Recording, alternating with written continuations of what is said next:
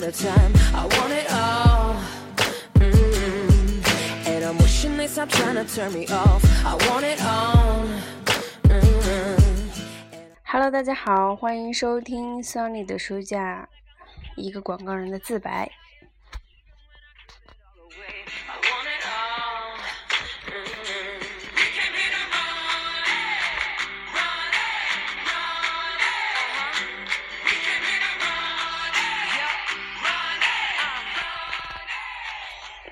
上一章里面呢，我们通过一些学习来了解了经营广告公司的一些方法和知识。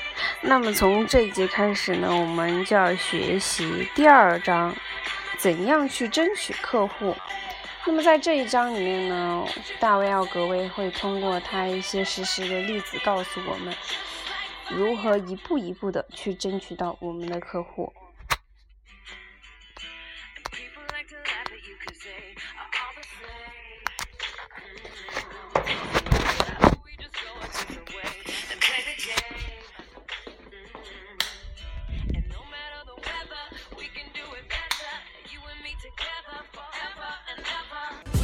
About a thing, about a thing.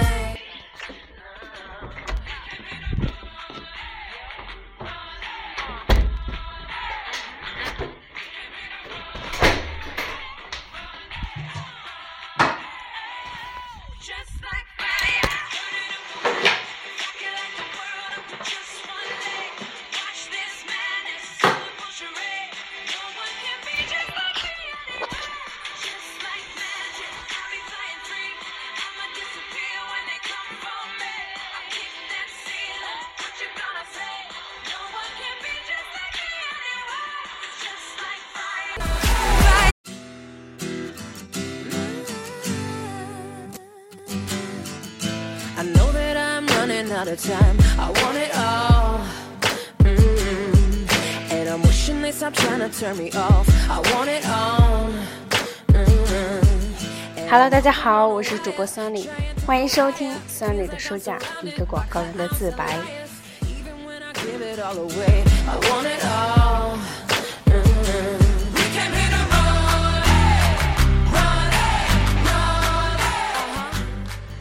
那么在上一章里面呢，我们学习了怎样经营广告公司的一些技巧和方法，还有一些需要注意的点。那么在经过一段时间的学习之后呢，接下来我们要学习的是第二章，怎样去争取客户。那么客户呢，其实对于一个公司来说是一个很重要的部分，因为没有客户就没有收入，没有利润。那么，大卫·奥格威从一开始是如何去争取他的客户的呢？那么，在接下来的部分，我们将会学习到。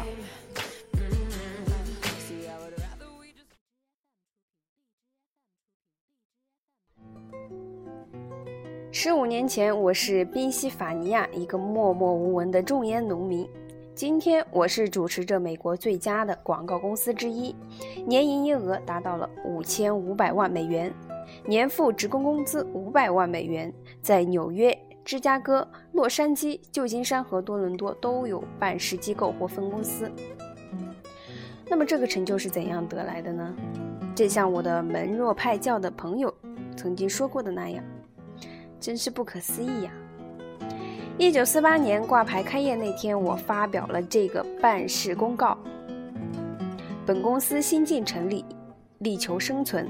一段时间内，我们大家必须超时工作，工资则低于一般水平。本公司重点招聘活力充沛的年轻人。我不用阿谀奉承、惯于谄媚的人，我寻求有头脑、有教养的人。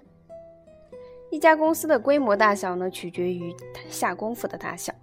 目前公司初建，资金并不雄厚，但一九六零年之前，我们要把它发展为一家大公司。第二天，我开了一个单子，列上了我最想争取到的五家客户：通用食品公司、布里斯托尔迈尔公司、甘普罐头汤公司、利福兄弟公司和壳牌石油公司。这样庞大的广告主使用较小规模的广告公司，以前并不是没有先例。有一家大广告公司在争取骆驼牌香烟做客户的时候，曾答应派三十位文案撰稿人来为这家客户服务。可是精明的雷诺斯却反问道：“只要一个出色的怎么样？”之后，他把他的广告交给了一个叫做比尔·埃斯蒂的青年负责。以后，那家公司的持续代理了骆驼牌香烟的广告二十八年。一九三七年，沃尔特·克莱斯勒任用了当时才三十二岁的斯特林·格切尔，负责普利茅斯牌汽车的广告。一九四零年，埃德勒泰尔把高露洁的大部分广告业务交给了特德贝茨这匹广告界的黑马。通用食品公司呢，聘用杨罗毕凯公司的时候，这家公司刚组建一年。杨罗毕凯公司的创办人之一约翰·奥尔扬退休后写了这样的话，给寻找广告公司的广告主们作为参考：如果你运气好，找到以特殊经历和胆识去开创自己事业的年轻人，就聘用这样的良才为你服务，你肯定会获利无穷。你可能被某家广告公司的规模和设施所迷惑，但是广告公司真正的原动力还是创作潜力。若干个了不起的成功广告都是广告主仰仗新成立的广告公司在建立信誉和财富过程中以无比的雄心和精力创造出来的。这些大广告主都能利用新创广告公司朝气蓬勃的精神，得到他们优良的服务。我走上舞台的时候，大广告主在选择广告公司时候已经非常谨慎了。上帝已经导向了广告巨头。一九零一六年起就当了智威汤逊公司总经理的斯坦利·里索曾告诫我：工业企业兼并成为大公司的现象正反映着广告业中来。大客户现在需要大广告公司向他们提供广泛的服务。你为什么不抛掉你的白日梦来加入我们智威汤逊公司呢？对上路追求第一批客户的新广告公司，我仅赠以在我草创时期产生过魔力的一套精巧方案。我常常请可能成为我的客户的广告主推想一家典型广告公司的生命周期，想想那种从充满活力到枯竭的不可不避免的起落模式。每隔几年呢，就会诞生一家新的大公司。这样的公司有雄心，能苦干，充满活力。他从那些衰老的公司手上夺取客户，他工作的很出色。岁月流逝，创业者富了起来，也累了。他们的创造之火熄灭了，成了死火山。这些公司还会继续兴旺，最初的那股动力还没有耗尽。它还有强大的关系网，但是它已经过于硕大，创作出来的东西黯然无色。按以往取胜的老格调来策划广告活动。他根枯枝颓，经营重点转向搞从属性的服务，以掩饰公司创作力枯竭的事实。那么在这个阶段呢，他开始把客户丧失给有生命力的勤奋工作，把全部精力投入他们创作的广告的上升的新公司。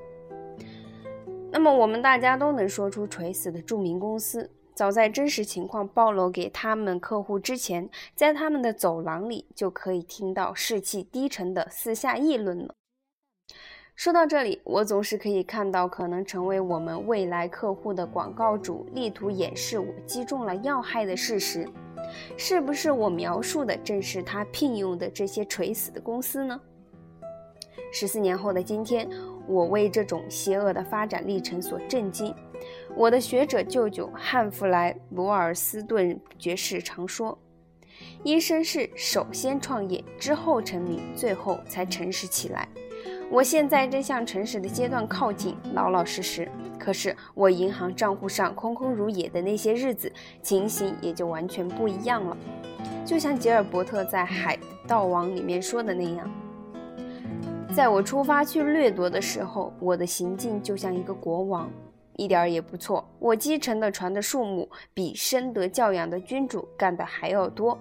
然而，任何一个强国的国王，若是想永远保住头上的王冠，他就得干比我更龌龊、更肮脏。遵照亨利·福特对他的代销型的劝告，亲自登门访问以招揽客户。我开始争取那些不聘用广告公司的广告主。考虑到我缺少与有实力的广告公司抢生意的资本，我定的第一个目标是韦奇伍德瓷器公司。这家公司每年的广告费是四万美元。韦奇伍德先生和他管广告宣传的女经理十分有礼貌地接待了我。我们不喜欢广告公司，他说。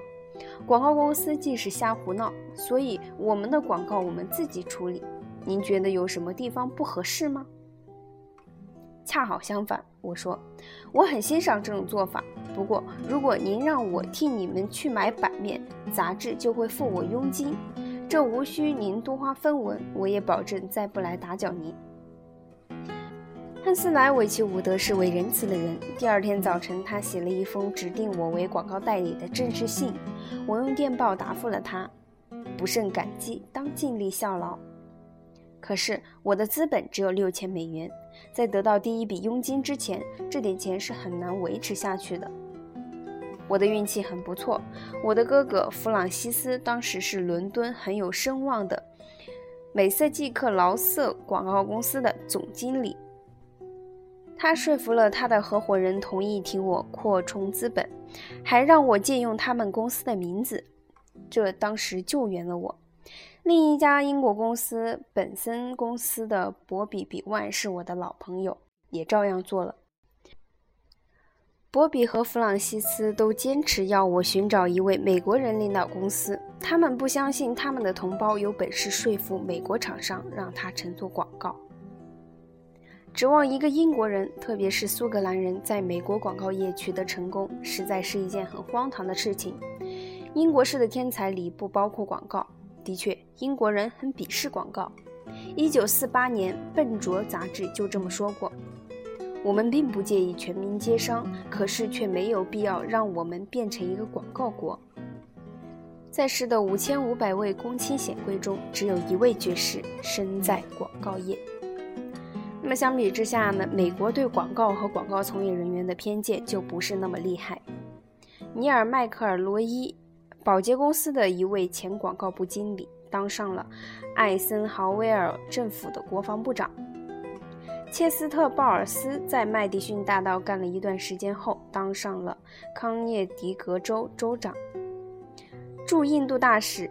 和副国务卿，但是即使在美国，广告人被任命在政府里担任要职的事也是很少见的，这令人感到遗憾，因为有些广告人比起受宠的律师、教授、银行家、记者来更具才华。那么资深的广告人呢，更能判断问题的优劣，更好的去拟定短期和长远的目标，权衡效果。更好的领导大量的行政人员，更好的向委员会介绍情况，更好的在预算内精打细算。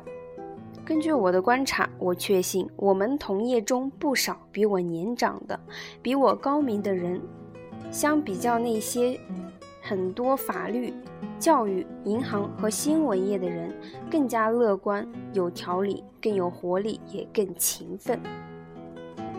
好，今天的学习呢到这里就结束了。在下一节的内容里面，大卫奥格威将会详细的阐述他是如何选择他的合作伙伴，以及怎样一步一步的去争取到他的顾客的。